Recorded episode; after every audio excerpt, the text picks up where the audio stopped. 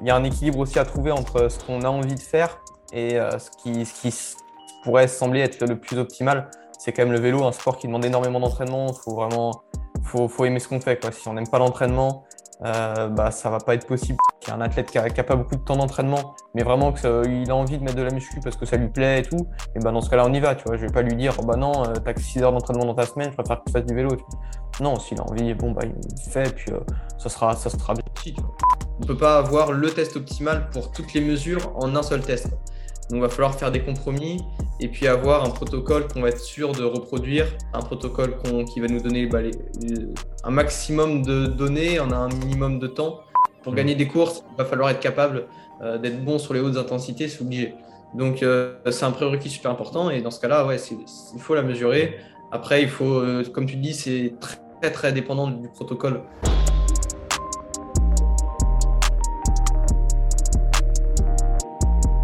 Ok Matt, nous nous sommes voilà sur le podcast. Comment tu vas? Très bien et toi? Super, c'est vraiment cool de t'avoir. Ça fait très longtemps qu'on échange euh, sur WhatsApp, sur Instagram euh, et, d'autres. Donc finalement, euh, on, se fait ce podcast ensemble. enfin. Enfin, exactement. je te laisse te, te présenter, Matt. Vas-y. Ouais, bah alors moi du coup. Donc, j'ai aussi un podcast depuis pas mal de temps, depuis un an. C'est comme ça qu'on a commencé à échanger euh, je n'ai pas fait gaffe d'ailleurs quand c'est que je t'avais reçu, mais ça doit être à peu près, à peu près à cette période-là aussi, un an. Donc, euh, mhm. donc tu vois, c'est marrant. Hein. C'est marrant d'être d'être sur ton podcast maintenant, c'est trop cool. Merci à toi pour l'invitation, ça fait vraiment trop plaisir. Donc, euh, donc voilà, c'est cool. Moi, donc, donc, je suis un passionné d'entraînement, de cyclisme surtout. Ça fait, ça fait super longtemps que je fais du vélo. Donc, donc c'est surtout ça un petit peu qui, qui a, qui, a, guidé un petit peu mon évolution et maintenant, bah, voilà, qui je suis. Euh, du coup, là, je m'intéresse beaucoup sur ce qui est, sur ce qui est l'entraînement, la physiologie, euh, voilà, tout ça. Donc, je suis, je suis, pour l'instant, je suis encore étudiant, étudiant donc, en, STAPS en France, du coup, euh, du côté de, Grenoble. Mm. Donc, voilà, je m'oriente sur tout ce qui est, tout ce qui est métier autour des, des sciences du sport. Et puis, et puis voilà, donc, je travaille aussi en parallèle là, depuis, depuis le mois de juin sur, avec Sport Testing, donc un laboratoire itinérant donc, qui fait du, du testing physio. Donc, donc voilà, moi, c'est vraiment, c'est un des trucs qui m'intéresse le plus, je pense, dans, les sciences du sport, ce qui est, tout ce qui est testing. Euh, ça fait aussi pas mal de temps que j'ai mon appareil pour, euh, pour faire les tests de lactatémie. C'est pareil, ça doit faire à peu près un peu plus d'un an maintenant. Donc, euh, donc j'en ai fait pas mal depuis, pas mal de tests sur moi, sur, sur pas mal de personnes, tout ça. Donc, donc c'est cool. Moi, j'ai toujours été intéressé par avoir le côté, le côté pratique, le côté terrain aussi, et d'essayer de moi, je, consomme pas mal de, contenu, tu vois. J'écoute bah, tes podcasts, je pense que je les ai presque tout écoutés.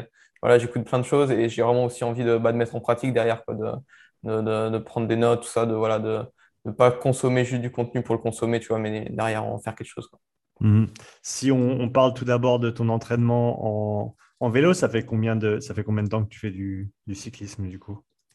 Euh, bah, ça fait ça fait vraiment longtemps. Après, euh, vraiment en compétition. Euh, ça va être, euh, ouais, je commençais au niveau, donc en compétition en cadet. Euh, donc, euh, c'est, c'est, je devais avoir 16 ans, un truc comme ça, je pense. Mhm. Donc, donc maintenant, j'en ai, maintenant, j'ai, j'ai, on est 2022, donc j'ai 21 ans à peine. je vais les avoir au mois de septembre. Donc, donc, donc ouais, ça fait, ça fait pas tant de temps que ça, en fait, hein, que je fais du, du, cyclisme en compétition. J'ai pas commencé vraiment très, très tôt. Il y en a qui commencent vraiment en école de vélo, vraiment quand ils sont tout jeunes, à moins de 10 ans. Moi, là, voilà, j'ai toujours fait du vélo comme ça en loisir avec, euh, en famille. mais, euh, mais vraiment, c'est finalement, ça fait que voilà, 5-6 euh, ans, enfin même un peu plus, 6-7 ans que, que, je fais du vélo en compétition. Quoi. Tu, tu écris tes propres planifications ou tu travailles avec quelqu'un là-dessus? Bah, au début, j'avais.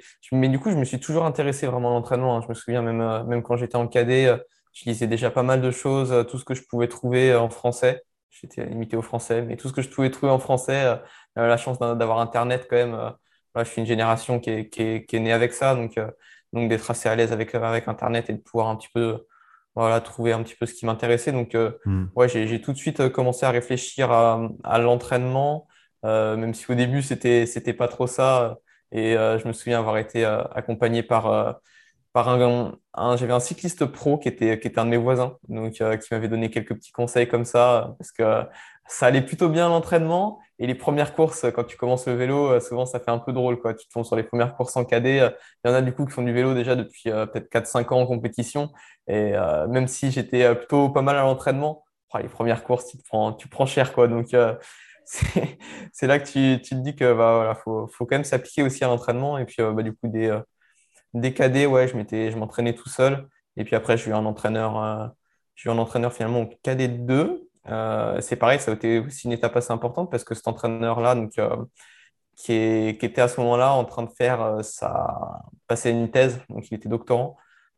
donc c'était pour moi c'était c'était c'était énorme tu vois d'avoir un mec comme ça moi j'étais déjà vachement intéressé par les sciences du sport mmh. donc ça me paraissait ça me paraissait fou tu vois et donc ça m'a pas mal inspiré hein, franchement moi, je me suis toujours dit, euh, OK, ce gars-là, ce qu'il faisait, qui était un gars qui, qui venait euh, de pas très loin de chez moi, quoi. Donc, je me dis, putain, OK, c'est possible, quoi, de, de venir de. Moi, je viens de la campagne, voilà, il y a pas. C'est pas. Voilà, quoi, de se dire, OK, c'est possible d'atteindre le, le, haut niveau et de, et de faire des recherches, de vivre du, sport, de vivre des sciences du sport et tout. Donc, euh, donc voilà, c'est ce qui, c'est comme ça après que j'ai pu pas mal apprendre et tout, de, aux côtés de cette personne, notamment qui, qui m'entraînait. Donc, donc voilà. Et, aujourd'hui, du coup, c'est toi qui écris tes programmes ou tu as quelqu'un qui te suit en Ouais, ouais c'est ça. Non, non, je, m'entraîne tout seul depuis, euh, depuis, depuis 2019. Euh, ça doit être ça. Donc, euh, donc ça va faire, ça va faire 2-3 ans que, que je m'entraîne tout seul. pareil, là, je pense que maintenant, j'aurais du, du, mal à me faire entraîner par quelqu'un, même si moi, ça ne me déplairait pas. Mais c'est que ouais, je teste vraiment beaucoup de choses sur moi et tout. Donc, j'aime bien pouvoir, vu que je, je, commence aussi à entraîner depuis quelques temps aussi d'autres personnes, j'aime bien tester un peu tout ce que, tout ce que je donne aux autres. Mhm. Euh, j'aime bien l'avoir testé sur moi avant avoir fait quand même quelques, quelques cycles, tester les séances. Euh, donc, euh, donc c'est pour ça que j'aurais du mal, je pense, à, à, être entraîné par quelqu'un d'autre, même si, enfin, ouais. même si ça m'intéresserait en vrai aussi d'avoir de découvrir, je pense, d'autres philosophies d'entraînement, de voir un petit peu comment les autres font. Je pense que c'est toujours assez intéressant. Mhm. Mais non, pour l'instant, je m'entraîne tout seul et ça devrait être comme ça encore pendant un petit bout de temps, je pense. Euh, je, vais, revenir dessus, mais euh, je veux revenir sur ce que tu viens de dire là, sur euh, le fait d'écrire ta propre planification, etc. Mais pour revenir à ce que tu disais avant, parle un petit peu pour peut-être ceux qui ne connaissent pas la, course en cyclisme, la compétition en cyclisme. Quels étaient, les, tes gros challenges quand tu es passé justement de cette période d'entraînement où tu te sentais bien à tes premières courses? Qu'est-ce qui, est vraiment différent sur la route quand tu commences à, à faire de la compète? Euh, bah, en fait, c'est une intensité, surtout en fait, donc les, chez les jeunes, c'est des courses qui sont quand même assez courtes en cadet. Euh, c'est moins de deux heures de course, je pense que ça devait être une heure et demie, une heure 45 de course grand maximum. Et ça part très vite dès le début. Quoi. Dès le début, faut être dedans et faut être prêt à, à, vraiment souffrir et se faire mal et subir en fait euh, la course, surtout quand chez les jeunes, en fait, on va être, c'est des catégories d'âge. Donc, on a, voilà, il y a deux ans. Et donc, des fois, au final, bah, voilà, il y a quand même des grosses différences morphologiques hein, à ces âges-là. Donc, euh, bah, il y en a qui sont quand même vachement plus en avance. Donc, euh, moi, au début, quand tu commences en, KD1, quand tu découvres les compétitions, vraiment, tu, subis, quoi. C'est ce qu'on dit. On dit généralement qu'on subit la course. Et donc, bah, faut, euh, voilà, faut être prêt à, se faire super mal et qu'on n'a pas vraiment le, contrôle, quoi. Si tu veux suivre, tu n'as pas le choix, tu vois. Tu dois suivre. Donc, donc, c'était surtout ça les gros challenges. tout ce qui est aussi, on n'y pense pas forcément, mais tout ce qui est nutrition autour de la course. Euh, moi, je me souviens que je prenais un gel avant le départ parce que moi, je sais pas, genre, je dis ouais, pourquoi pas, tu vois. Et au final, euh, je, faisais, je pense, des hypoglycémies réactionnelles, tu vois. Donc, euh, genre, genre 10-15 minutes après, j'étais pas bien du tout, comme si je faisais une fringale. J'ai dit, mais attends, mais c'est pas possible, genre, comment c'est possible, tu vois. Enfin, ouais. Donc, non, il y a, plein de choses autour de la compétition qui font que, qui qu'il faut, faut s'appliquer un minimum, quoi. Et si on revient sur la partie programmation, Comment est-ce que, donc tu dis que tu, fais beaucoup de tests sur toi, tu testes des, protocoles, des interventions.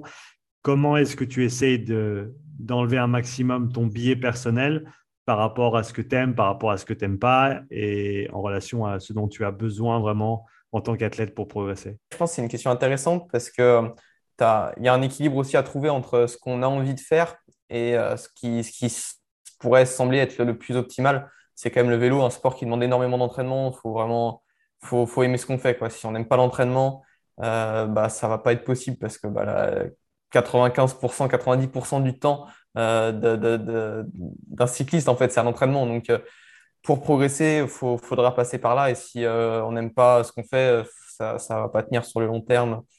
tu vois, je pense à Nice Van Der Poel, c'était super intéressant son approche où justement je trouve qu'il il, pense vachement à ça, à, rendre l'entraînement agréable pour qu'il puisse le tenir sur le, sur le long terme. C'est ça mm. qui fera la progression. Pour moi, c'est ça. Donc, donc je, je, sais, je, je, sais ce que je peux faire et pour enlever ce biais-là, du coup, bah justement, j'essaie de trouver le bon équilibre quoi, entre ok, je mets un peu, un petit peu de, un peu de contraintes et un peu de, ok, qu'est-ce qui me fait le plus envie, sachant qu'aussi, généralement, ce qui me fait le plus envie, euh, bah, c'est aussi le truc où je peux me donner le plus euh, et, être le plus investi finalement. Donc, euh, donc voilà, il y a le bon équilibre à trouver et je pense que je pense que je m'en sors pas trop mal justement. Sur les, ces dernières années où tu écris ta propre planification, qu'est-ce qui a changé le plus dans ton approche avec tout ce que tu apprends, tout ce que tu, comme tu disais, consommes comme contenu, etc. Mmh, je pense que un des premiers trucs qui me vient en tête, c'est qu'au début, on a envie de mettre des exercices partout, tu vois, surtout, euh, peut-être c'était parce que j'étais jeune ou quoi, je sais pas, mais j'ai eu cette discussion avec un, entraîneur aussi dans une équipe pro euh, française euh, qui m'a dit ça justement, qu'il trouve qu'on a du mal à accepter de faire des séances sans exercice, comme si, comme si c'était mal, quoi. C'était, faut que toutes les séances, c'est souvent quelque chose qu'on qu'on retrouve dans les magazines un petit peu grand public que je pouvais lire quand j'avais, quand j'étais plus jeune, tu vois on dit ouais, euh, faut qu'un des premiers trucs qu'il faut faire, c'est bah, se donner des objectifs à chaque séance. Euh, ce que je trouve vrai, ce que je trouve bien, d'avoir une séance, bah, ok, tu veux développer l'endurance dans ta séance, tu fais une séance d'endurance. Sauf que peut-être la façon dont moi je l'avais interprété à l'époque, c'était euh, il faut qu'il y ait un exercice à chaque séance, tu vois. Il faut qu'il y ait un truc, faut que tu, faut, genre une séance où tu fais rien, juste de l'endurance, c'est pas une séance, tu vois. Et du coup, c'est peut-être le plus gros truc qui a pu changer sur les, sur les dernières années où, vraiment j'accepte de faire des sorties. Ok, bah, je fais, je fais trois heures, mais si c'est que de l'endurance, c'est que de l'endurance, tu vois. Alors qu'avant, j'aurais tendance à toujours rajouter un truc, euh, un petit exo là, un petit truc, enfin, tu vois. Donc, euh, c'est peut-être le plus gros changement. En termes de, distribution d'intensité, est-ce que tu fais plus d'endurance qu'avant, moins d'endurance qu'avant? Est-ce que ça, a changé un petit peu au cours du temps? Bah, je pense que déjà, j'essaie d'augmenter un petit peu le, volume euh, chaque année, progressivement. Donc, donc j'augmente surtout le volume par la basse intensité. Euh, donc, euh, je pense, que le volume il a augmenté au fil des années. Après, euh, c'est pas aussi simple que ça parce que bah avec les contraintes de la vie, quand tu fais pas que du vélo, peux pas forcément autant maîtriser ton emploi du temps et dire ok tous les ans j'augmente de temps. Donc voilà, mais, mais dans, dans l'idée c'est ça. donc tu fais ta planif, tu as, parlé de commencer à coacher aussi, donc tu, tu suis des athlètes en cyclisme, c'est ça? Ouais, ouais, ouais, j'entraîne un mec aussi en, en course à pied un peu. Euh, qui, est, qui j'ai bien aimé l'approche, qui est venu me voir euh, pour euh, voilà, qui, fait un peu de cyclisme aussi, qui fait du coup cyclisme et course à pied. Et mhm. bah, moi, je lui ai dit, ok, mais moi, je veux bien, mais moi, course à pied, voilà, quoi, j'ai jamais couru presque, enfin, tu vois. Mais, mais, franchement, ça me tente. Je veux bien essayer de t'entraîner en course à pied, puis on verra, tu vois. Et donc, donc ouais, j'entraîne aussi un petit peu en course à pied. Je trouve ça intéressant, intéressant de voir et puis bah, d'avoir cette expérience-là. C'est plutôt cool sur euh, bah, cette expérience que tu as là maintenant avec, euh, avec cette personne que tu suis en course à pied. Quelles sont pour toi les, les plus grosses différences que tu vois? Alors, ces deux sports qui sont assez différents si on prend la nature de la compétition, avec une course à pied qui est un peu plus linéaire ou monotone, on va dire, en termes de, vitesse, avec un cyclisme qui est beaucoup plus dynamique, stochastique. Euh, en termes d'entraînement, ça se traduit par quoi en termes des, des, différences que tu vas voir dans la planification et l'approche? Bah, en soi, dans l'idée, c'est vachement proche, je trouve. Enfin, dans, dans l'approche que j'en ai, euh, j'ai une approche vachement proche, tu vois, sur les principes de l'entraînement, bah, ce mhm. sera la même chose, tu vois, progressivité, euh, varier, varier un petit peu les, les tout ça. Donc, c'est, c'est, en final, l'approche est assez proche. Le seul, la seule grosse différence, il faut, faut juste faire attention, parce que là, ça ne pardonne pas en course à pied, c'est au niveau de la blessure, quoi. Au niveau de la blessure, du surentraînement, de la charge. Là, en course à pied, ça pardonne pas. En vélo, justement, c'est un sport traître parce que je pense qu'il y a beaucoup de personnes qui, se surentraînent. Alors, c'est un grand mot, surentraînement, tu vois, mais qui s'entraînent trop, en tout cas en vélo, parce que on n'a pas autant. c'est super rare d'avoir des blessures musculaires. Donc, euh, c'est super rare d'avoir. Voilà, de, En fait, on peut s'entraîner en étant fatigué en vélo. Ça, voilà, il n'y aura pas forcément de conséquences directes. Alors qu'en course à pied, tôt, ou tard, il y aura, de la blessure si on ne respecte pas la charge. Donc, euh, ouais, la, plus grosse différence, c'est vraiment de faire attention à la charge, même si voilà, je le fais aussi finalement pour le vélo, c'est juste qu'en course à pied, ça ne pardonne pas. Euh, si on parle d'erreurs de planification en cyclisme, qu'est-ce que tu vois le plus souvent avec ton expérience maintenant, avec le testing que tu effectues aussi euh, Quelles sont les plus grosses erreurs que tu vois en planification pour le cyclisme? Bah, ça va peut-être reprendre sur ce que, je t'ai dit niveau évolution que j'ai pu avoir, quoi. Ça sera de, voir beaucoup d'intensité, de- d'en faire trop, euh, voire presque tous les jours, des fois. Je vois euh, même des personnes que, je récupère à l'entraînement, quand je regarde un peu leur passif euh, des entraînements des autres années, ça, arrive surtout. Maintenant, il y a quand même beaucoup de gens qui vont s'entraîner avec des home trainers euh, l'hiver, qui vont faire euh, beaucoup de séances euh, sans forcément réfléchir au niveau de leur planification, et puis euh, suivre des séances comme ça que, que c'est que, que ces sites proposent, tu vois, ils vont proposer forcément, c'est plus fun, entre guillemets. Enfin, en tout cas, le temps, il passe plus vite si on fait euh, que des séances un peu intenses, vachement structurées, c'est, plus divertissant, quoi. Donc, euh, c'est, peut-être le plus gros, le plus gros piège de la, de la planification, c'est de vouloir trop remettre tout le temps, trop remettre des... Sans, sans prendre le temps, bah, voilà, de faire de l'endurance, d'assimiler la charge et de restaurer le système nerveux, tout ce qui, bah, tout ce qui accompagne l'endurance au final. Mhm. En, en cours de saison, tu trouves qu'il y a, est-ce qu'il y a des moments où tu, tu t'imposes des, des breaks de compétition, d'intensité pour justement pouvoir avoir un peu plus de récupération et, et- et mieux pouvoir terminer sur ta saison? Comment est-ce que tu organises Mm. ça? Ouais, ouais, ouais, ouais, ouais, généralement on le fait. euh, on le fait, c'est, c'est important d'avoir ce petit temps de récupération. Même si là aussi, dans les erreurs que j'ai pu faire, forcément, j'ai, fini des saisons sur les rotules, comme on dit, euh, finir un petit peu, un peu bien cramé à partir du mois de septembre. euh, Des fois, c'est un peu difficile. Donc, euh, je pense qu'il faut vraiment faire attention à ça aussi, d'essayer de planifier euh, des petits temps de récupération, des, temps sans course aussi, des, voilà, de pas courir tous les week-ends forcément. Et puis d'avoir des un peu de temps de repos euh, dès qu'on peut. Alors, c'est pas toujours facile à placer dans le calendrier, mais, euh, mais ouais, généralement autour de, l'été, euh, c'est bien d'avoir d'avoir au moins une semaine, une semaine vraiment tranquille, voire un peu plus, où on peut faire juste, pas forcément des fois coupés, hein, mais des fois, moi, ça m'arrive en tout cas dans les planifications d'avoir une semaine où juste il n'y a pas d'intensité, parce que bah, ça permet de récupérer. on, on pose pas le vélo, tu vois, mais on, juste on continue de rouler et, ça permet quand même de bien, de bien récupérer. En termes de travail autre que, que le vélo, est-ce que tu, tu fais d'autres activités? Est-ce que tu fais un petit peu de renforcement ou, d'autres euh, éléments qui seraient complémentaires à ta discipline? Mm, ouais, ouais, ouais, moi je fais, je fais un peu de muscu aussi niveau nu- renforcement. Je trouve que c'est, quand même, quand même complémentaire à partir d'un d'un certain niveau d'entraînement et de voilà, qu'on voilà, qu'on veut passer un certain, un, certain cap ou quoi. C'est, c'est quand même, je pense, euh, intéressant de l'intégrer. Moi, ça me déplaît pas forcément non plus, j'aime bien. Donc, euh, donc voilà, là aussi, quand je te disais de l'équilibre entre bah, niveau contrainte, ce que j'ai envie de faire et tout, bon, c'est quelque chose que j'aime bien faire. Donc, euh, je le fais. J'aimerais bien le faire dans un contexte un peu mieux, sachant que j'ai essayé de le faire euh, à la maison. Depuis, là, depuis le Covid, j'avais investi un petit peu dans, dans le matériel. J'avais investi juste avant le Covid, donc j'ai eu le, j'ai eu le bon timing vraiment. Parce Ouais, que après, tout était en rupture de stock pendant, pendant deux ans, il n'y a plus rien. Donc, j'ai eu vraiment le bon timing. Et euh, du coup, bah, j'ai eu un peu de matos, mais finalement, euh, c'est quand même pas. Tu vois, j'ai refait un peu de muscu à l'université euh, cet hiver. Et je me suis rendu compte que, que en fait, c'était pas la même chose quand même d'avoir des élastiques, des petits haltères, des trucs comme ça. Là, à l'université, on a fait un peu de squat. Forcément, on est, voilà, si tu un mec avec toi qui peut te parer, si tu si as du bon matos, si tu as d'autres personnes qui t'entourent et tout, tu te rends compte que tu peux te pousser vachement plus loin que juste chez toi avec, avec un peu de matos, même si je me démerdais bien. Mais donc voilà, je pense que je peux faire beaucoup mieux. Mais, euh, mais voilà, c'est toujours mieux que rien, on va dire. Et puis même pour l'aspect euh, athlétique, l'aspect santé, je pense que c'est toujours important d'avoir un petit peu autre chose, quoi. Tu penses que cet aspect-là, il est, il est souvent négligé en, en sport d'endurance, le, le renforcement? Dans, quel- dans quelle mesure euh, c'est, important de le, de le faire, à ton avis? Ouais, ouais, je pense que c'est négligé peut-être la, pour l'aspect euh, santé plutôt, pour l'aspect plus euh, longévité. Euh, après, pour l'aspect performance, bon, je pense que euh, sur ceux qui ont, un temps limité d'entraînement, moi, je, suis- quand même, je suis quand même euh, nuancé sur l'apport de, la préparation physique et de tout ce qu'on peut faire à côté. Si vraiment pour progresser en vélo, je pense que le mieux, c'est restera de faire du vélo.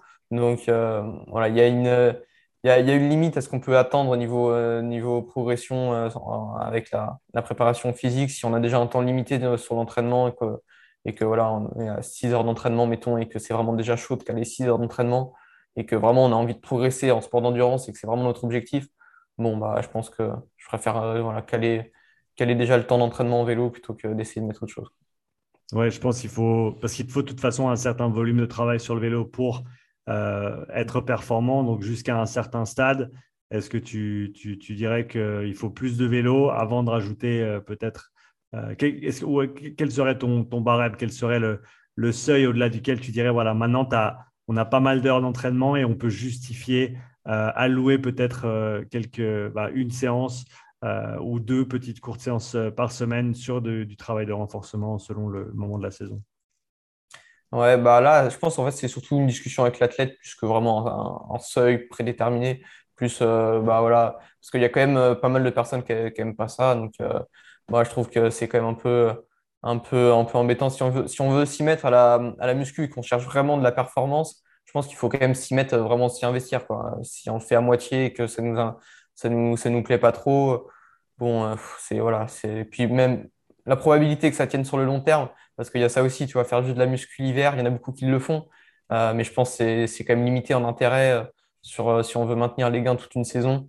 Hmm. si on en fait juste pendant deux mois, je pense que c'est limité. Donc voilà, quand, quand, quand on s'y met, bah, voilà, je veux que ça soit vraiment une implication qui est toute l'année, et puis, et puis on sait qu'on part là-dessus. donc, donc ça va être surtout ça, une discussion, même si au final, tu vois, s'il y a un athlète qui n'a pas beaucoup de temps d'entraînement, mais vraiment qu'il a envie de mettre de la muscu parce que ça lui plaît et tout, et ben dans ce cas-là, on y va. Tu vois. Je ne vais pas lui dire, bah non, tu as que 6 heures d'entraînement dans ta semaine, je préfère que tu fasses du vélo. Non, s'il a envie, bon, bah, il fait, puis euh, ça, sera, ça sera bien aussi. Tu vois. Euh, on, en, revient un peu à, cette idée de, de prendre plaisir à l'entraînement aussi. C'est une part importante si on veut avoir une, une continuité, une longévité, euh, et, pas juste nécessairement toujours faire exactement ce qui serait parfait sur papier.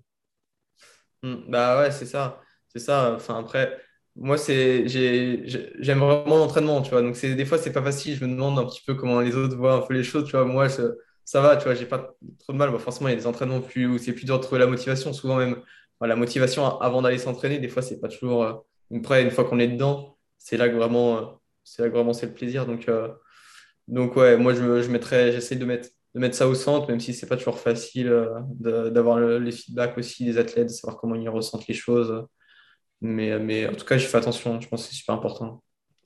Si on parle maintenant du rôle que tu as avec, avec Sport Testing, donc comment est-ce que tu es, euh, arrivé, on va dire, dans ce, monde de la physiologie du sport ou des sciences du sport? Et qu'est-ce qui t'a mené? Et quel est ton rôle aujourd'hui? Qu'est-ce que tu qu'est-ce que tu fais de manière, de manière concrète? Hmm.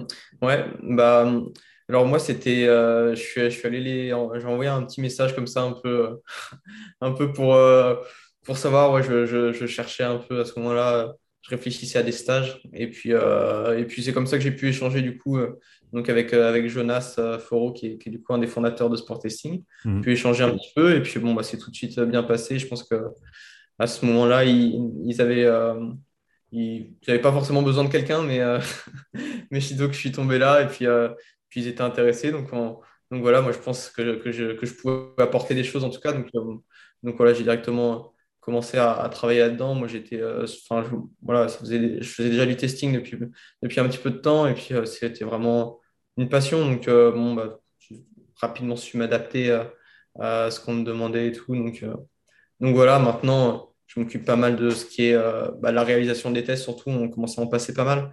Euh, cet été, moi, ce que, surtout, j'ai travaillé sur les, protocoles, euh, l'analyse des, données. Voilà, au niveau des tests cyclistes, on n'avait pas encore forcément quelque chose de bien, bien rodé. Donc voilà, là maintenant, on a un protocole qui est bien rodé, une analyse aussi qui, qui, est, bien rodée parce que c'est surtout ça. En fait, on, peut récolter beaucoup de données, mais après, derrière, il faut savoir les interpréter. Euh, là, avec le type d'appareil qu'on a, donc par exemple pour mesurer les échanges gazeux, qui va être vraiment du matériel médical, où on a en fait, euh, qui n'est pas du tout adapté d'ailleurs, enfin, c'est vraiment un matériel qui n'est pas du tout adapté à l'utilisation pour la performance. Un chantier pas possible. Quoi. Les données, euh, déjà le logiciel, c'est compliqué. le logiciel est vraiment pas, pas, pas, intuitif et pour récupérer des données autres que bah, VO2 max et en fait autre que ça, pour récupérer vraiment l'oxydation des substrats, récupérer euh, toutes les autres données qu'on aimerait voir, l'économie et tout. Bah, ça, ce n'est pas les logiciels qui vont le calculer automatiquement. Euh, ils, voilà, ils vont, ah, c'est vrai? du tout de... Non, non, non. Non, du coup, on est obligé de, reprendre ces données-là euh, et puis bah, derrière de les analyser pour les refaire. En fait, c'est tu vois, c'est le logiciel. Je pense que qu'en fait, bah, la plupart des centres médicaux qui font des tests d'effort utilisent, directement. Quoi. Ils, ont, ils ont juste un compte rendu. Nous, à la fin du test, on doit valider, on doit savoir pourquoi la personne a arrêté le test. Et donc, tu dois choisir entre. on n'est pas obligé de choisir, mais, si tu veux, c'est soit crise cardiaque, soit arrêt de. Enfin, tu vois, c'est des trucs, c'est. en fait. Et puis, à la fin, tu, mets, tu, peux mettre un compte rendu euh, rapide de bah, comment ça s'est passé. Et ça te met une VO2 max automatiquement, ça te met deux, trois trucs automatiquement. Mais, mais c'est tout. Et pour pour analyser les données sur le logiciel. En tout cas, c'est pas, c'est vraiment pas fait pour aller loin. Donc, il faut, il faut se creuser un petit peu pour euh, ressortir les données, refaire les bons calculs, euh, sortir, euh, sortir tout ça, les mettre, mettre en forme, organiser un peu tout, essayer de travailler aussi sur des normes pour avoir des, voilà, des jauges et pour savoir où est-ce qu'on se situe. -ce que, mhm. Parce que sinon, il y a beaucoup de données, on ne se rend pas forcément compte. OK, on est à, je sais pas, 0,5, mais OK, c'est quoi Il y a besoin d'avoir un peu de, de, quoi se comparer. Donc, il y a tout un travail là-dessus. Euh, et puis bah, tout le travail après d'interprétation pour, euh, pour donner des recommandations, essayer, essayer un peu de réfléchir à ok, bah, définir des profils.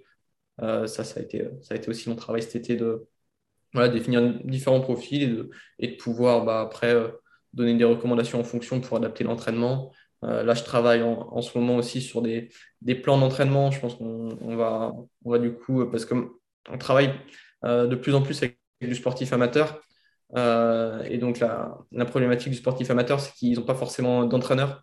Hmm. Donc, euh, euh, bah, beaucoup, en fait, ils passent le test, mais derrière, ils ne savent pas forcément après comment structurer leur entraînement pendant, pendant les mois qui suivent. Donc, donc, donc, voilà, je travaille un petit peu là sur des, sur des plans d'entraînement en fonction de leur profil, qui sera au final un plan qui est en, qui est en quelque sorte individualisé, parce qu'il va répondre à leurs besoins en fonction du test, qu'est-ce qui leur ferait le plus progresser dans les mois à venir suivant le test. Et puis, bah, voilà, ils ont comme ça une, suite logique des séances, une progression. puis, euh, ils savent un petit peu bah, quelle séance effectuer pour, pour progresser. Donc, euh, ça, je pense que ça va être super, super intéressant et super important d'implémenter ça parce que bah, voilà, ça apportera vraiment une, autre valeur à ajouter en plus du testing physio qui est, qui est déjà très bien. Mais c'est vrai que si, on, si derrière, on ne sait pas forcément mettre en place un entraînement euh, structuré, ça peut être moins utile en tout cas. Ouais, c'est faire le lien entre, entre guillemets, le labo qui maintenant est le terrain parce que vous vous déplacez sur le terrain et, vous faites ça dans les conditions réelles, euh, mais faire le lien entre ces données, comme tu l'as dit, qui sont pas toujours faciles à interpréter, euh, pas toujours claires par rapport à ce qu'elles veulent dire et comment tu devrais les interpréter, et ensuite ce que l'athlète doit faire pour continuer à s'améliorer. Donc, c'est cool que vous, vous fassiez ce travail entre les deux. Euh, tu as parlé de, de protocoles cyclisme sur lesquels tu as travaillé et que tu as essayé de peaufiner. Donc, quelle est ton approche maintenant avec un cycliste qui souhaite euh, se faire tester? À ton avis, quelles sont les mesures qui sont les plus importantes, les plus pertinentes à, récolter? Et, comment est-ce que tu vas ensuite les récolter sur, euh, sur un test terrain? Alors, du coup, donc, euh, sur les, cyclistes, nous, ce qu'on va faire, ça va être un, test incrémental pour avoir les, différents seuils et puis avoir un petit peu bah, tout, visiter un maximum d'intensité parce que bah, de toute façon sur du testing il y a, des compromis hein. il y a des compromis à faire entre la longueur du test entre tout ce qu'on veut tout ce qu'on veut mesurer on peut pas on peut pas avoir le test optimal pour toutes les mesures en un seul test donc il va falloir faire des compromis et puis avoir un protocole qu'on va être sûr de reproduire euh, un protocole qui va nous donner bah, un maximum de données en un minimum de temps mmh. euh, voilà, il y a, donc voilà, il y a tout un tout un tas de contraintes à prendre en compte. Je pense que le, protocole quand même le plus, le plus évident qui nous permet de donner le plus de choses, ça va être déjà de partir sur un test incrémental euh, où là, on va pouvoir retirer donc, les, les, seuils ventilatoires, euh, récupérer aussi donc, la, la, VO2, le pourcentage de VO2 max aux, différents seuils. Bon, ça, c'est un, un critère de performance super intéressant quand on voit les athlètes de haut niveau. Enfin, du coup, maintenant, moi, je peux voir la différence entre les athlètes amateurs qu'on peut tester et les sportifs de très haut niveau qu'on teste aussi. Et souvent, c'est les pourcentages de VO2 max aux, différences, c'est incroyable les différences, c'est vraiment incroyable. Ça, euh, l'économie, ça va vraiment être incroyable. Dis-moi. Tu peux, tu peux parler un peu de ces chiffres justement pour donner des points de référence. Donc, euh, il me semble que là-dessus, on travaille euh, de manière assez similaire. On a un point d'ancrage maximal qui est la VO2 max. Et après, on va avoir deux points d'ancrage principaux, en tout cas sous maximaux, qui vont être ce premier seuil, lactatémie ou ventilatoire, selon comment on le mesure. Et deuxième seuil, qui est en général ventilatoire. Euh, moi, j'aime bien utiliser la, puissance critique si je peux avoir accès à ces informations-là. Et ensuite, comme tu l'as dit, on regarde le pourcentage de VO2 à ces deux seuils. qu'est-ce que tu retrouves comme valeur chez, les, athlètes de haut niveau et qu'est-ce que tu retrouves comme valeur chez, les, chez les athlètes amateurs que tu testes? Alors, bah, généralement, pour le premier seuil, chez les meilleurs, c'est voilà, autour de 70% de VO2 max minimum. Hein. Ça, peut être, ça peut être plus. Et mmh. chez un sportif amateur, des fois, ça va être que 50-60. Donc, euh, ça fait une, différence énorme. Et pour le, deuxième seuil, bah, ça peut aller jusqu'à 90% euh, pour un sportif de très haut niveau et jusqu'à 70% euh, pour, pour, un sportif amateur. Quoi. Donc, au final, pour, pour, le sportif amateur, tu vois, qui est à 70% au deuxième seuil, le sportif de haut niveau, à 70%, c'est son premier seuil. tu te rends compte de, rends compte de la différence. Quoi. Donc, donc, comme tu dis, il y a ce point d'ancrage maximal, mais les points d'ancrage sous-maximaux, ils sont bah, presque plus importants, on pourrait presque dire, même si bien sûr, d'avoir une grosse VO2 max, ça va être un prérequis pour euh, performer à un très haut niveau. Mais, mais malgré tout, les, ces, ces, ces, pourcentages de VO2 aux, deux seuils sous-maximaux, ils sont quand même ultra, ultra importants. Bah ouais, ouais, ouais, surtout sur des, sur des sports d'endurance. Euh, même, tu vois, je sais pas si tu as dû voir ce, ce papier récemment. Euh, c'est, je sais plus si c'est pas James Prague qui devait être euh, un des auteurs avec Léo Peter peut-être aussi. bref, euh, ou Tim Podlagar aussi, bref, qui parlait que le critical power était la puissance critique était, était peut-être plus pertinent dans les études pour définir le, le, niveau qu'une que VO2 max, tu vois. Mhm. je, pense que, je pense que ça serait, ça serait intéressant parce que on se rend compte que le VO2 max, il, est quand même pas de temps, c'est un, un prérequis, euh, mais, euh, mais, les, les, les, seuils, euh, clairement, sur, voilà, ça, pour moi, c'est ce qui fera la différence sur les sports d'endurance qui sont un minimum long. Bon, difficilement, difficilement mieux. Quoi. Ouais, ouais c'est clair. donc, tu, tu, parlais de ce, ce, test incrémental que vous faites pour récupérer ces données. Je te laisse continuer sur donc, comment, tu, mm. comment tu mets en place ce protocole et qu'est-ce que tu mesures. Mm, ouais, donc j'aime bien regarder aussi bah, l'économie en, course à pied ou le, rendement, euh, grosse efficiency en, cyclisme. Euh, là aussi, hein, on voit vraiment des grosses différences hein, selon le niveau. Et donc, euh, ça donne des, bonnes pistes d'amélioration. Ce qu'on peut voir, c'est sur les différentes intensités. Donc, on peut voir un peu. des fois, il y a des intensités qui sont plus en retard que d'autres, si on peut dire ça, qui sont moins développées que d'autres, où il y aurait voilà, forcément peut-être un petit peu plus de travail à faire dans certaines intensités. Parce que vu qu'on a des, valeurs références pour, pour pas mal d'intensités, donc ça nous permet de voir bah voilà, si en comparant ces valeurs références, est-ce qu'il y en a une qui est un petit peu en dessous Donc, euh, voilà, quand, tu, quand, tu, parles d'économie, comment est-ce que tu vas la, calculer, cette économie, avec les données que tu as collectées? Alors, bah, du coup, en cyclisme, moi, ce que je regarde, ça va être de grosse efficiency ou euh, rendement brut en français. Donc, ça va être le, en pourcentage. Donc, euh, ça va être le, pourcentage d'énergie qui va être utilisé à la, à la production de puissance. Et ça, c'est super intéressant, tu vois, de voir que euh, bah, généralement, les sportifs de haut niveau, allez, ça va être euh, pour, pour les meilleurs, en, moyenne, sur toutes les intensités, peut-être entre 20 et 25 Donc, c'est-à-dire mmh. qu'il n'y a que 20 à 25% de l'énergie totale qui est dépensée. On fait le ratio entre l'énergie totale donc on, peut mesurer avec les échanges gazeux, donc qu'on peut mesurer du coup en calories, donc kilocalories, voilà. Et pareil, donc la, puissance qu'on peut retransmettre en, en joules et remettre en, en, kilocalories. Enfin bref, on fait, le, on fait, le, ratio entre les deux et on voit que bah il y a que une, en fait très peu d'énergie qu'on met, euh, qu'on met, euh, qu'on met en puissance. Mmh. Et je me souviens d'ailleurs d'un dans un cours de, physio que j'ai eu euh, en, début d'année, où, qui était un cours un petit peu déconnecté du terrain, tu vois, et il y avait écrit filière, je ne sais pas, peu importe, peut-être filière, enfin c'était déjà, on parle de nom de filière anaérobie et tout ça en cours, enfin bref, bon, ça me... m'embête toujours, mais bon, c'est comme ça. bon, peut-être voilà, filière anaérobie lactique, production 8000 euh, watts, tu vois. Et mon pote, il me dit, 8000 watts, euh, on ne fait pas 8000 watts, euh, c'est pas possible, tu vois.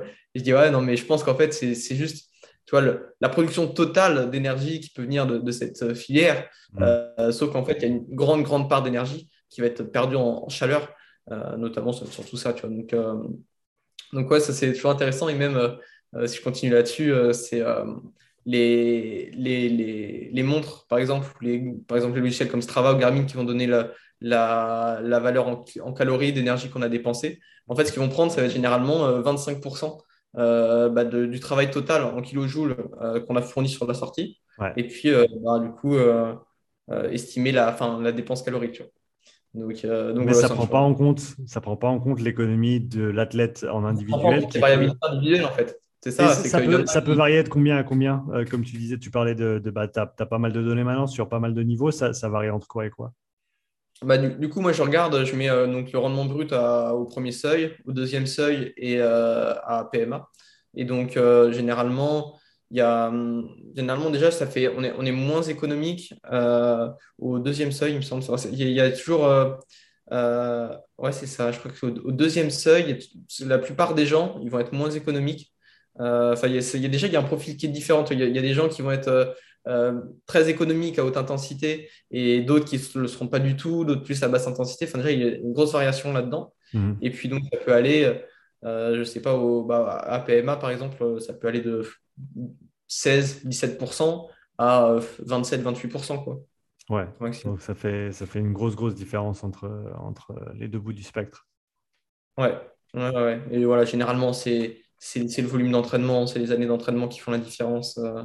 Même, voilà, j'ai lu des études là-dessus, au final, c'est ce qui ressort aussi de la littérature. Hein. C'est on est plus économique avec le temps, avec les années d'entraînement. Oui, c'est ça. Il faut passer du temps à faire le mouvement et ton corps, il, apprend en fait à, travailler de manière plus efficiente. Et, j'avais une conversation avec, euh, avec Evan. Euh, je crois que je l'ai posté cette semaine, celui avec Evan. Et, on parle de ça en, course à pied notamment, où tu regardes les coureurs de, de, longue distance, de haut niveau, et rarement euh, leur course ressemble à ce que tu vois dans un, dans un manuel d'entraînement en termes de technique parfaite. tu regardes, je pense à Paula Radcliffe, par exemple, à l'époque. Euh, c'est c'est pas c'est pas une technique de course qui, qui te saute aux yeux comme étant ah waouh elle, court parfaitement. Mais il se trouve que simplement du fait des, des heures et des heures et des années et des années qu'elle a passé à courir eh ben elle est extrêmement efficiente dans ce pattern de mouvement. Hum. ouais, ouais c'est ça. Et au final euh, bah, c'est difficile de trouver un, un, entraînement une recette miracle pour améliorer cette économie mmh. euh, on essaye de tu vois, souvent, il y, a quand même pas mal de personnes hein, qui, ont, besoin de travailler ça. Et des fois, je, je me pose souvent la question niveau recommandation. Qu'est-ce qu'on peut leur donner concrètement deux, ans de plus. Bah, c'est ça, tu vois. Concrètement, les gens, ils veulent quand même un truc. Euh, ils peuvent se dire, OK, ça va progresser, euh, je peux m'y mettre. Et j'ai un truc, euh, OK, là, je suis en train d'entraîner mon économie, tu vois. Mm. Donc, au final, bon, il n'y a pas vraiment d'entraînement spécifique à ça. Puis, bah, c'est le temps qui fera, qui fera la différence. Quoi. Ouais, le temps qui fera la différence. Pour des, athlètes qui souhaiteraient se faire tester, alors disons que peut-être ils n'ont pas accès à, vos services, euh, à ton avis, quelles sont les, mesures les plus importantes euh, qu'un athlète doit retirer euh, d'un test, d'un test d'effort ou, d'un test pour aider à organiser ses entraînements? Quelles sont les, mesures qu'il doit chercher à, à, déterminer avec un test? Donc, tu veux dire un test du coup qui passe un test physio? Un test physio, ouais. Donc, s'ils veulent aller faire un test, que ce soit dans un labo, que ce soit avec une entreprise comme, euh, comme Sport Testing ou, autre, quelles sont les mesures les plus importantes sur lesquelles ça vaut la peine de s'attarder un petit peu? Et au contraire, quelles sont celles qui peut-être ressortent sur euh, des rapports qu'on aurait d'un labo lambda qui sont pas si importantes que ça au final? Ouais, voilà. Il y, a, il y, a, pas mal de choses à dire. Il y en a beaucoup des données un peu. Donc, forcément, il y, a le choix entre les bonnes données et les, moins intéressantes. Après, bah forcément, du coup, euh, si on veut déjà. Euh, alors, enfin, tu vois, il y, a, les mesures qui nous permettent un peu de, définir le profil euh, entre bah, ce qu'on aurait. voilà, notre, profil physiologique, quoi. Donc, concrètement, qu'est-ce qu'on, qu'est-ce qu'on, comment notre corps fonctionne, comment, voilà, qu'est-ce qu'on a comme petite différence entre, en, avec d'autres personnes. Donc, voilà, qui nous permettra du coup de, d'individualiser l'entraînement. Mmh. Donc, bah, ça, ça va être final, toutes les données, hein, toutes les données, elles vont nous permettre de définir ce profil. Donc, euh, il n'y a pas une, donnée qui est plus intéressante qu'une autre. Euh, ça peut être sur l'économie, ça peut être sur les seuils, ça peut être sur euh, l'oxydation des substrats aussi. J'en ai pas parlé encore pour l'instant, mais, mais voilà, ce qu'on utilise plutôt, les graisses, les glucides. donc, il y a, toutes ces, ces, ces données-là qui, qui permettent de faire le profil. après, concrètement, euh, bah forcément, si concrètement tous les jours, ce qu'on utilisera, ça va être les données de puissance, euh, les, données au seuil, les, zones d'entraînement, mhm. euh, FatMax aussi, donc au niveau de l'utilisation des graisses. Ça concrètement, si voilà, si on, si on, si on maîtrise un petit peu, si on a quelques bases déjà d'entraînement, on peut on utilisera, utilisera ces données-là au, au, quotidien. Donc à la limite, ce serait presque le plus important. Mmh. Euh, même si voilà, on, peut, on peut toujours se débrouiller pour avoir un deuxième seuil euh, avec sans test physio, tu vois. Les puissances critiques, bon, bah, voilà, c'est quand même une mesure qui est, intéressante. Après, le premier seuil, c'est compliqué. Donc là, quand même, le test, le test physio, il est plutôt utile. après, PMA, là aussi, c'est discutable. Moi, je ne l'utilise pas tant que ça, finalement. Bon, voilà. Voilà, je ne l'utilise pas tant. Pas... Si on, l'enlèverait, je ne pas...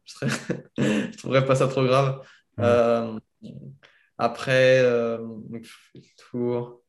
Euh, et concrètement, des mesures moins utiles, j'en vois pas tant que ça. peut-être que, peut que j'ai un, un biais dans, non, je, parce que je m'imagine, je m'imagine forcément dans ma tête le bilan qu'on redonne. Donc, bon, elle n'est pas dans ce bilan, tu vois. Donc, exactement. Euh, exactement. Donc, euh, donc, comme ça, je sais pas. Non. Tu parlais de la PMA. D'après ce que je comprends, ça reste malgré tout une mesure, même si elle n'est pas nécessairement aussi tangible que ça en termes de, de, de, de fondement physiologique, étant donné que bah, la PMA va dépendre du protocole que tu utilises pour atteindre ta VO2 max. Euh, mm. ça reste une mesure qui est quand même assez communément utilisée, en tout cas dans la parlance euh, en général, euh, et d'après ce que je comprends aussi pour certaines personnes, pour organiser leurs intensités d'entraînement. Mm, mm. ouais, ouais, ouais, c'est clair que c'est encore beaucoup utilisé. Je la trouve utile. faut, pour moi, c'est intéressant. Et tu vois, c'est vrai que je dis qu'on pourrait l'enlever, mais c'est quand même bien d'avoir une mesure de, puissance, simplement de, parce que de mesure objective, de, voilà, ça sera important, euh, surtout, on parle de cyclisme, euh, sur des courses sur route, la PMA, quand même, ça va être, c'est un prérequis super important. Pour, pour, gagner des courses, il va falloir être capable euh, d'être bon sur les hautes intensités, c'est obligé. Donc, c'est un prérequis super important, et dans ce cas-là, ouais, il faut la mesurer. Après, il faut, comme tu dis, c'est très, très dépendant du protocole donc, si on veut comparer quelque chose, il faut qu'on compare et qu'on fasse toujours le même protocole si on veut pouvoir comparer. Mmh. Euh, tu vois, on parlait, euh, enfin, souvent dans le cyclisme, ce qui va être utilisé si on ne fait pas de test physio, ça va être un test 5 minutes. Euh, bah, le test 5 minutes est quand même difficilement comparable aux données qu'on peut retrouver. nous, sur un test physio, on va définir la PMA comme la, la puissance, la plus petite puissance au moment où on atteint le VO2 max. Donc, au final, ça va être souvent beaucoup plus faible que la puissance sur 5 minutes. Hmm. Donc, ce n'est pas, pas la même utilisation de la donnée. Mais c'est voilà, si on suit toujours le même protocole, on pourra suivre une évolution euh, comme ça. Donc, euh, donc voilà, donnée qui est quand même importante là-dessus. Mais pour après, tu vois, guider les intensités d'entraînement, là, c'est vraiment, vraiment risqué. Tu vois, euh, quand on voit la, la différence individuelle qu'il y a au niveau de l'emplacement des seuils, qui est énorme. Et si on fait tout euh, à partir donc, de la PMA, donc on est obligé de prendre un, mettons, un pourcentage et qu'on estime à peu près notre, nos zones d'entraînement comme ça, euh, là, c'est du hasard presque. Quoi. Donc, euh, donc c'est vrai que c'est peut-être une des erreurs que, que, je vois aussi pas mal de beaucoup trop, trop se baser que sur une seule, une seule donnée, une seule encre, comme j'aime bien dire aussi. Tu vois. Voilà, voilà, une seule donnée pour faut un peu prescrire toutes les intensités, une donnée maximale en plus. Donc, c'est toujours risqué. Quoi. Ouais, je suis, je suis avec toi là-dessus. Euh, pour aller un petit peu plus dans le, dans le micro, on va dire, pour parler un peu physiologie, tu prépares, euh, alors tu prépares pas parce que tu es en train de préparer maintenant, mais quand ce podcast paraîtra, tu auras publié euh, ta première formation sur le testing en lactate, c'est ça? Mmh, Ouais, ouais c'est ça, ça sort, ça sort aujourd'hui. Voilà, aujourd'hui, pour ceux qui écoutent le podcast, euh, le jour de sa parution, le 18 avril, hein, c'est ça? 18 avril, lundi 18 avril. Euh, donc, euh, faisons la transition maintenant par rapport à ces, tests d'effort que, tu effectues. la mesure du, de la lactatémie, donc peut-être parle du lactate par rapport surtout aux, différents mythes qui lui sont assignés encore aujourd'hui. Qu'est-ce que les gens doivent savoir par rapport au lactate. Le lactate, c'est quoi? Qu'est-ce qu'on mesure dans le sang? Et euh, dans quel contexte c'est important? Et aussi, euh, comment est-ce qu'on peut euh, tirer de fausses conclusions de, cette mesure? Ok, donc bon. Bah, tu as du pain sur la planche. ouais, ouais, ouais. Il falloir faire des petites pauses entre temps. donc, ouais, bah, alors déjà, le, le lactate, la première chose, la seule chose à, à retenir sur lui, c'est que c'est juste le témoin de l'utilisation de, de la filière glycolytique la filière glycolytique, donc ça va être du coup la, glycolyse ou la glycogénolyse, donc la dégradation soit des glucides euh, qui vont être circulants euh, dans, le sang, soit du coup du, glycogène, euh, qui est la réserve de, des glucides dans le corps humain. Et donc, bah, cette, cette, filière énergétique, elle va aboutir à la production de lactate. Donc, ça va être seulement seulement ça et, rien d'autre. Après, ce qu'on va mesurer, nous, donc dans le sang, avec voilà, les, tests qu'on peut faire, ça va être la lactatémie. Donc la lactatémie, ça va être la concentration de lactate dans le sang. Et cette lactatémie, c'est l'équilibre entre la production de lactate par la filière glycolytique et l'utilisation du lactate.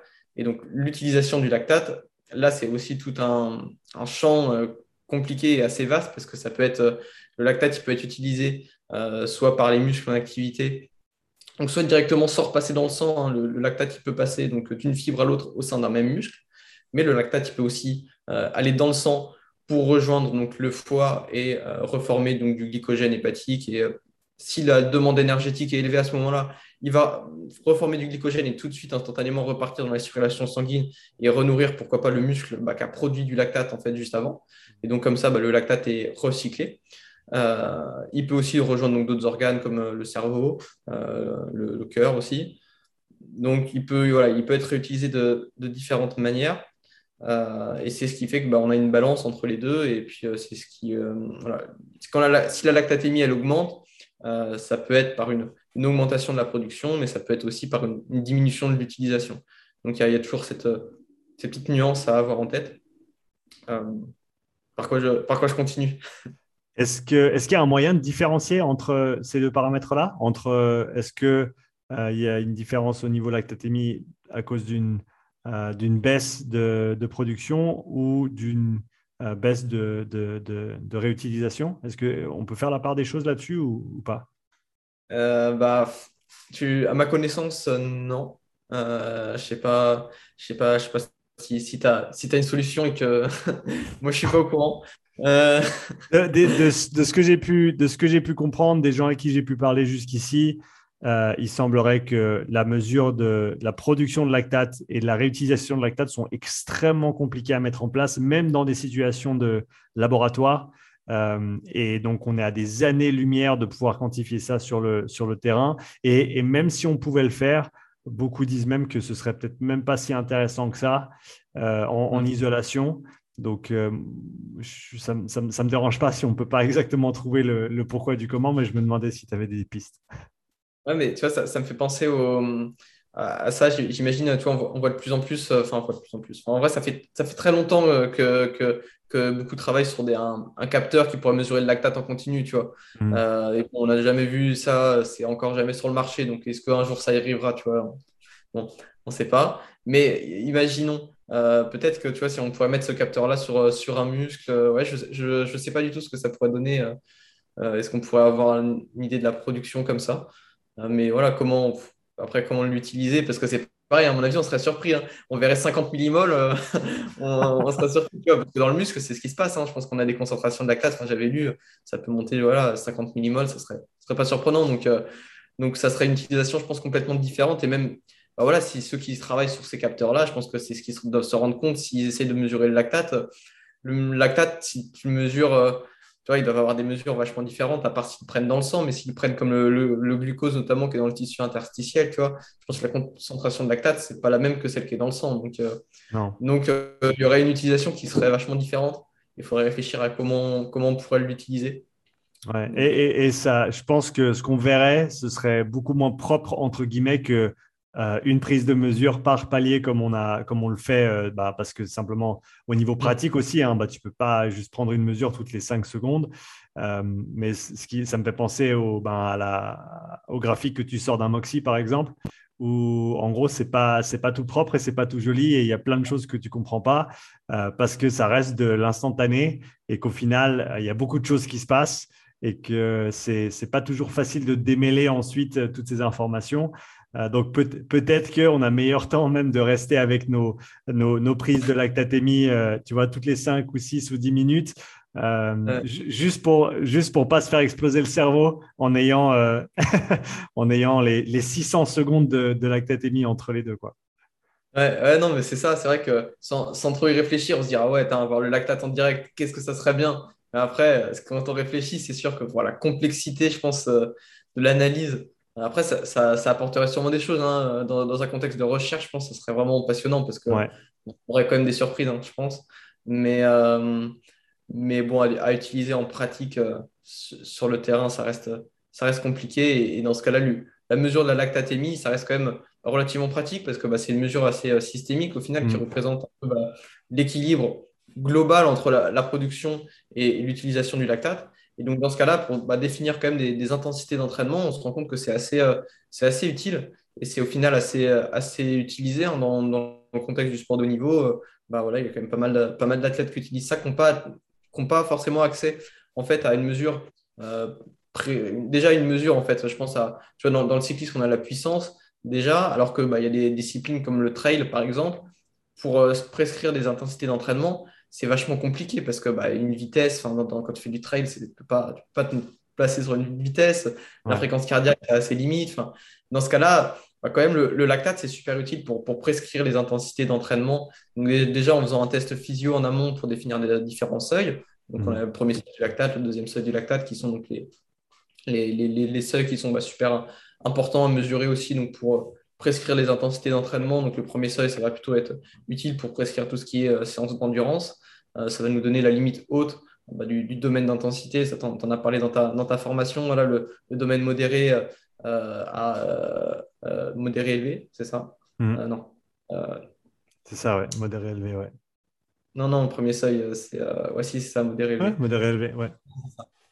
Euh, en plus, il vient de toi, le, terme élevé, il vient de toi. Hein. Ouais, J'ai toujours envie de mettre un truc en dessous de modéré. modéré, ça, me fait penser plus à la, zone entre les deux, tu vois. Plus entre zone, zone 3, tu vois. On pourrait mettre la, zone facile, quoi, le domaine facile. Si, ouais, si, si on avait. Si on avait euh, si on pouvait renommer ces termes dans la recherche en anglais, on, pourrait certainement faire mieux que, que modéré, parce que c'est vrai qu'au début, quand j'ai commencé à lire les, études en anglais sur ces, ces différentes intensités d'entraînement, tu, tu ne comprends pas tout de suite de quoi il parle en fait. Mais en fait, c'est des démarcations qui sont extrêmement euh, précises si on utilise la bonne terminologie, mais après, faut-il encore la connaître? Mm, mm, C'est ça. Bref, donc en tout cas, bon, le, premier seuil détermine un peu le, haut de la zone d'endurance. Euh, et puis bah, le deuxième seuil, ça va être une intensité déjà qui va être un gros facteur de performance quand même dans, tous les sports d'endurance.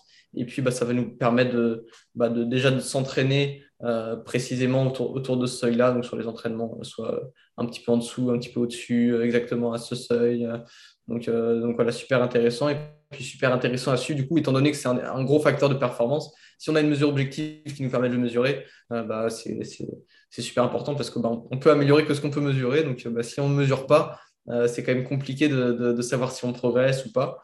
Donc, donc en ce sens-là, je pense que quand même les, tests de lactatémie, bah, ça, a une vraie utilité ça a l'avantage d'être euh, relativement euh, accessible. Enfin, en tout cas, je pense que c'est les tests les plus accessibles physiologiquement, les tests, hmm. physiologiques les plus accessibles euh, qu'on peut avoir. Ça reste un investissement, mais, mais, mais c'est voilà, c'est probablement le plus, le plus accessible. En tout cas, le rapport intérêt-accessibilité plutôt bon pour les tests de lactate. Donc, donc c'est cool, ça peut nous permettre aussi de, l'utiliser donc sur le, sur le terrain. Euh, on peut facilement mettre des tests en place euh, sur le terrain, on peut facilement l'utiliser pendant nos séances d'entraînement aussi pour, pour vérifier qu'on est bien dans les bonnes zones, pour euh, faire aussi un peu de, tests au final sur les séances d'entraînement. Enfin, moi, ça m'arrive sur les, séances au seuil. Je peux, voilà, je c'est pas un test concrètement que je suis en train de faire, standardisé et tout. Mais bon, bah, je peux mesurer la lactatémie à, ce, à, pendant cette séance-là. Ça me donne quand même un petit peu une idée de si j'ai progressé ou pas. Quoi. Mmh. Euh, en termes de comment tu vas déterminer ton, premier seuil pour un, cycliste, quelle méthode d'analyse sur cette courbe de lactatémie tu vas utiliser pour déterminer ce premier seuil? On, sait qu'il y a moult méthodes de calcul. Euh, laquelle toi tu décides d'appliquer et pourquoi? Mmh, Ouais, bah, au niveau des, méthodes de calcul pour le premier seuil, il y, a, quand même, euh, il y en a, mais c'est au final ça peut avoir un intérêt dans le sens où on, standardise, on fait toujours le même calcul et ok, on sait que voilà, il n'y a pas de biais humain à l'intérieur de, ce calcul parce que ça reste un calcul. Euh, après, voilà, la méthode visuelle est quand même, assez, euh, je trouve plutôt, plutôt bonne, plutôt efficace pour le premier seuil qui est, assez visible euh, chez. Alors ça, dépend des gens, mais sur un athlète très entraîné, généralement le premier seuil est très visible parce qu'on va avoir, si on fait un test palier, bah, les premiers paliers où la lactatémie va, elle va probablement même diminuer un petit peu euh, parce que bah, le système oxydatif euh, est de plus en plus actif, de plus en plus part. On, utilise bah, là le côté production, utilisation, il est peut-être plus du côté utilisation que, production. Donc, euh, on utilise pas mal de lactate sur ces premières intensités. Donc, dans ce cas-là, on va avoir une lactatémie qui est plate, voire qui diminue un petit peu. Et puis, on a bah, une, première augmentation, un premier point d'inflexion. Et donc, moi, je définis le premier seuil comme l'intensité qui, qui, est juste avant, le palier qui est juste avant l'intensité où on a une, augmentation de la lactatémie qui va être voilà, que ça au-dessus du niveau de base. Donc, ça peut être généralement 0,5 millimoles, généralement, ça, tombe à peu près bien. Et moi, je prends le palier qui est, juste avant. OK. Et pour le, euh, deuxième seuil, donc je suis, je suis, je suis en accord avec toi sur ce, premier seuil prendre en, compte que ça fait très très peu de temps que j'ai commencé à inclure les tests de lactatémie dans, dans mes protocoles, donc je suis encore, euh, je suis encore tout nouveau à, à ce côté-là des choses. Euh, maintenant, sur le deuxième seuil, d'après ce que j'ai pu voir, il semblerait que le Dmax modifié soit la, la méthode de calcul préférée pour, en tout cas, qui, qui, qui, qui se rapproche le plus du MLSS. Euh, si on prenait ça comme valeur de, deuxième seuil au niveau, au niveau lactate. Euh, le problème que j'ai avec ces méthodes de calcul sur le deuxième seuil, c'est qu'elles vont être, et, tu, tu, et je serais intéressé d'avoir ton avis, c'est qu'elles vont être grandement dépendantes sur où tu termines ce test. Euh, étant donné qu'on prend le point d'ancrage minimal sur le Dmax modifié comme étant, si je ne me trompe pas, les, les, la puissance où on a une augmentation de plus 0,4 euh, millimole et ensuite on, on, trace une ligne entre ce point-là et ton, ta lactatémie maximale et ensuite on prend la distance perpendiculaire maximum à cette, à cette ligne. Pour ceux qui ne le voient pas visuellement, euh, je suis vraiment désolé, je ne peux pas faire mieux que ça en, audio. Non, euh, il, y a des, graphiques, il y a tout. comme ça, on voit tout en détail. Et, ouais, C'est l'avantage d'avoir un support vidéo quand même. On se rend compte que des fois, c'est quand même utile, notamment pour présenter aussi. Tu vois, je présente beaucoup bah, euh, voilà, qu'est-ce qu'il y a derrière la, physiologie du lactate, comment il est produit, comment il est réutilisé. Mhm. Euh, bah, sans le graphique, ça serait compliqué. Hein. Je pense que j'aurais du mal à expliquer. Donc voilà, euh, j'ai fait un gros travail là-dessus que j'ai trouvé vraiment intéressant, d'ailleurs, bah, de, de, remettre ça en graphique, d'ajouter aussi bah, des, animations pour donner un ordre aux choses. Mhm. Et au final, je me suis rendu compte que c'était pas si compliqué à expliquer quand j'avais un, bon support. Tu vois. Non, c'est ça, euh, mais, mais, mais c'est important d'avoir le support visuel. Donc, euh, bah, pour, pour, tous ceux qui, qui, souhaitent comprendre tout ça mieux, bien sûr, allez checker la formation de, de maths. Euh, mais donc, qu'est-ce que, qu'est-ce que, tu, qu'est-ce que tu penses de, de cette deuxième de ce deuxième calcul ou de ce calcul pour le deuxième seuil au niveau lactatémie, qui est encore une fois grandement dépendant de où tu termines ce test. Est-ce que tu étais à intensité maximale? Est-ce que tu étais euh, bien au niveau nutritionnel? On sait que ça va avoir un impact sur le lactate. Est-ce que tu étais bien reposé? On sait que le lactate peut être un petit peu bas aussi si on n'est pas, euh, si pas en pleine capacité de nos moyens. Donc, qu'est-ce que tu dirais par rapport à ce deuxième seuil? Mmh. Ouais, non, tu as raison. C'est pour ça que moi, je ne je, je recommande pas d'utiliser en, en première intention les euh, modifier des max. Et euh, il y a aussi euh, log poly modifier des max aussi qui est, pas mal qui va utiliser au lieu de prendre une augmentation de plus 0,4 on part de log log. D'accord. Donc c'est un, un, modèle mathématique en tout cas. Enfin, je ne vais pas rentrer dans le détail du modèle mais, mais dans l'idée on a, on a ces, ces deux, ces deux méthodes là qui fonctionnent plutôt bien mais il faut vraiment se méfier. Je ne les utilise pas en premières intentions. Je pense que le deuxième seuil euh, généralement, en, regardant les, valeurs absolues de, lactate, on, le détermine quand même aussi euh, assez simplement. Enfin, en regardant la courbe, si on a une belle courbe, entre guillemets, s'il y a des belles, des mauvaises courbes, mais, mais en regardant une, belle courbe, on, le détermine quand même dès qu'il y a une augmentation de, plus de 2 millimoles généralement entre, entre deux paliers. Euh, on va, on va passer le premier seuil. Après, généralement, genre 1 à 2 paliers, alors ça dépend, mais généralement 1 à 2 paliers, peut-être, euh, ça dépend de l'incrémentation de puissance, ça dépend de plein de choses, mais généralement 1 à 2 paliers, la lactatémie, elle va augmenter progressivement linéairement, ça va peut-être être euh, plus 0,8, euh, plus 1 millimol entre chaque palier. Et puis d'un coup, on va prendre 2 ou 3 millimoles d'un coup. et donc dans ce cas-là, moi je définis le deuxième seuil à ce moment-là. Euh, en fonction de l'augmentation, si on passe, s'il y a une augmentation, mettons, de, de, 5 mm, enfin non, les 5 mm, c'est pas possible, c'est rare, mais là, c'est sûrement qu'il y a un problème au niveau de la mesure. Mais euh, s'il y, a vraiment une grosse augmentation qui va être plutôt euh, proche des 2,5, ce, qui, ce qui arrive, bah, généralement, c'est que le, deuxième seuil, c'est l'intensité à laquelle on a fait le palier, bah, donc juste avant, quoi, c'est voilà, pas plus, parce que dès, qu'on passe, moi je fais des incrémentations de 25 watts généralement, dès qu'on passe 25 watts au-dessus, si on gagne 2,5 mmol en, en 6 minutes, c'est que c'est que c'est vraiment on était on était au-dessus du seuil. Donc euh, généralement ça me permet de faire un petit peu comme ça la distinction pour savoir à peu près euh, quelle intensité on pourrait on pourrait fixer ce seuil-là. Et donc c'est comme ça c'est comme ça que je fais. Et si, des fois ça arrive notamment sur des personnes moins entraînées, euh, qui ont, des courbes moins belles, entre guillemets, qui ont une courbe qui va être plus, qui va être, voilà, un sportif bien entraîné, ça va être assez, assez plat au début. Il va y avoir une première augmentation, ça augmente un peu linéairement, puis paf, une deuxième augmentation et, ça se voit bien. Après, quelqu'un qui est moins entraîné, ça va être pas linéaire sur, sur, tout le test, mais ça va être un petit peu moins facile de voir les démarcations. Et dans ce cas-là, ça peut être utile d'avoir modifié des max pour, pour, se donner une petite idée. Euh, et voilà. Moi, généralement, de toute façon, modifier des max, ça tombe à peu près bien à chaque fois. Franchement, mhm. Euh, c'est influencé probablement par, par la valeur max, mais euh, si, on, si on se donne au, au maximum, en tout cas, qu'on est quand même proche, qu'on est en zone 5, voilà, la différence, ça va pas être, on va pas être même si on est fatigué, même si ce n'est pas vraiment le max du max, euh, mettons qu'on sera à 8 ou 9 millimoles. Euh, on ne sera pas, quoi qu'il arrive, euh, en se donnant à fond, on ne va pas monter à 18 millimoles. Quoi. Donc hmm. il y aura peut-être une différence de 1 ou 2 millimoles. Et je pense que voilà, au, final, sur la précision de la mesure du, seuil, ça n'impacte peut-être pas tant que ça. Alors, si, si, on n'a pas le choix, ça peut être quand même une mesure intéressante. Et hmm. même, même pour la courber bien, hein, mais même ça m'arrive de, jeter un œil à cette mesure, voir ce que ça donne. Hmm. Je vais bien vérifier, voir un peu objectivement, parce que des fois on peut, on peut se tromper, parce que bah, on est humain et que voilà, on peut, mal voir les choses. Quoi, mais, euh, Ouais, ouais, non, tout à, tout à fait d'accord avec toi. Euh, est-ce que tu peux parler de la relation entre l'oxydation des graisses et la lactatémie? Euh, en tout cas au, niveau, au niveau théorique, il me semble que euh, le fat max va coïncider avec le lactate min, si on peut l'appeler comme ça. Là on aura les valeurs de lactatémie les plus basses, on verra les valeurs d'oxydation euh, des graisses les plus hautes. Est-ce que c'est quelque chose que, tu retrouves dans, tes tests, dans tes profilages? Comment est-ce que tu, vois ces deux, différents paramètres interagir? Ouais, c'est vrai que maintenant que j'ai en plus du coup le côté des tests physio avec la mesure réelle du fat max, je vois aussi à quoi ça ressemble un fat max. Et déjà, c'est pas un point, clairement, c'est pas euh, un point. C'est vraiment. Euh, après, euh, là, aussi, ça dépend quand même assez du niveau d'entraînement. Mais généralement, un athlète qui est bien entraîné, ça fait quand même un certain plateau. Et au final, son fat max, il va être sur une, grosse, assez grosse plage d'intensité. Donc, ça se rapproche du lactate mi, ça sera proche du premier seuil.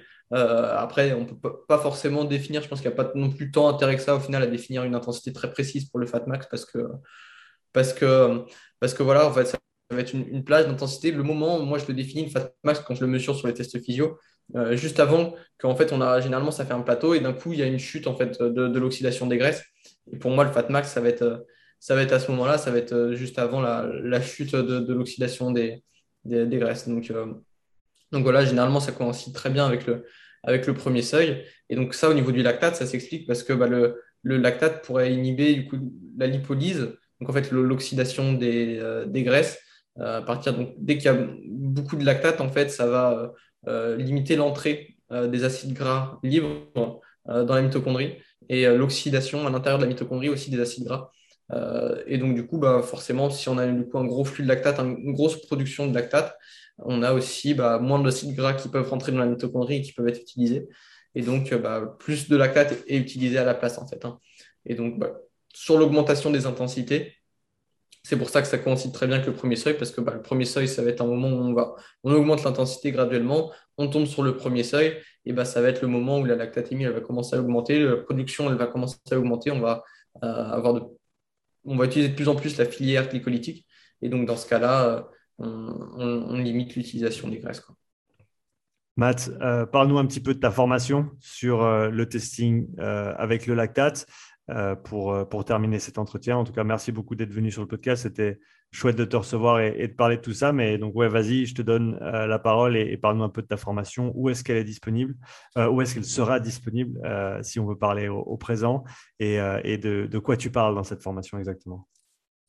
Ah bah, Merci beaucoup, Sean. merci. Donc, ouais, bah, alors cette formation, elle va. le, le, but, c'est vraiment un petit peu de démocratiser ces tests de lactate et de donner un peu, moi, ce que j'aurais aimé recevoir quand j'ai commencé les tests de lactate il y a, un petit peu plus d'un an, où en fait, euh, bah, il n'y avait pas grand-chose, il n'y avait vraiment pas grand-chose du tout. Et, euh, et quand je demande en plus un petit peu autour de moi, je, voilà, pas grand monde le connaissait, pas grand monde savait comment l'utiliser. Euh, sur Internet, en français, il n'y avait rien, enfin, ma connaissance, je n'ai pas forcément fait de recherche récemment, mais je ne crois pas que quelqu'un s'est mis à mm. parler des tests de lactate sur Internet en français, à part toi récemment qui, qui s'y est mis, mais, mais voilà, c'est tout. Donc, donc il n'y a quand même vraiment pas, pas grand-chose. En anglais, il y, a, un petit peu plus de choses, mais pas tant, temps non plus.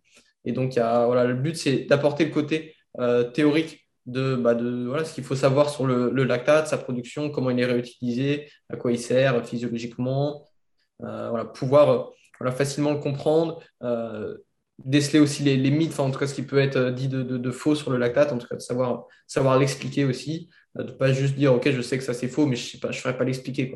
Là le but c'est déjà de comprendre tout ça et puis mhm. après bah, d'aller euh, sur le côté pratique, moi de partager mon expérience parce qu'il bah, y a pas mal de choses au final qu'on apprend quand on passe beaucoup de tests, on apprend comment, comment bien prendre les mesures, c'est pas forcément évident au début. Euh, au début j'ai un peu galéré honnêtement, euh, on n'est pas il y a très peu, il n'y a pas de conseils sur Internet sur comment faire pour avoir une belle goutte et tout. Donc, c'était un peu, un peu galère. Donc, il y a plein de petits trucs à savoir.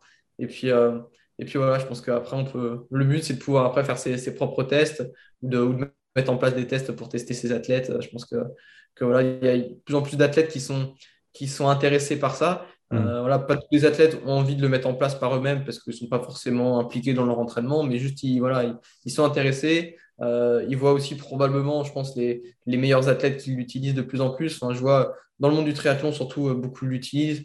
Encore il n'y a, a, pas longtemps, je suis tombé sur une vidéo de Lionel Sanders, qui est un triathlète professionnel. Euh, je ne sais pas si tu as vu cette vidéo euh, où euh, il explique qu'il se met au, test de lactate parce que parce qu'il pense qu'il a, il a besoin en fait de mieux monitorer son entraînement. C'est, il, dit, il, explique dans cette vidéo que, qu'il était toujours dans le no pain, no gain, toujours faire des entraînements toujours plus durs et tout, et qu'au final, il se rend compte qu'il, que c'était pas, il passait à côté de beaucoup d'adaptations et donc, il veut, il veut, il veut avoir une mesure objective, euh, il veut contrôler ses adaptations, contrôler ses entraînements, parce que du coup, il va aussi l'utiliser pendant ses entraînements.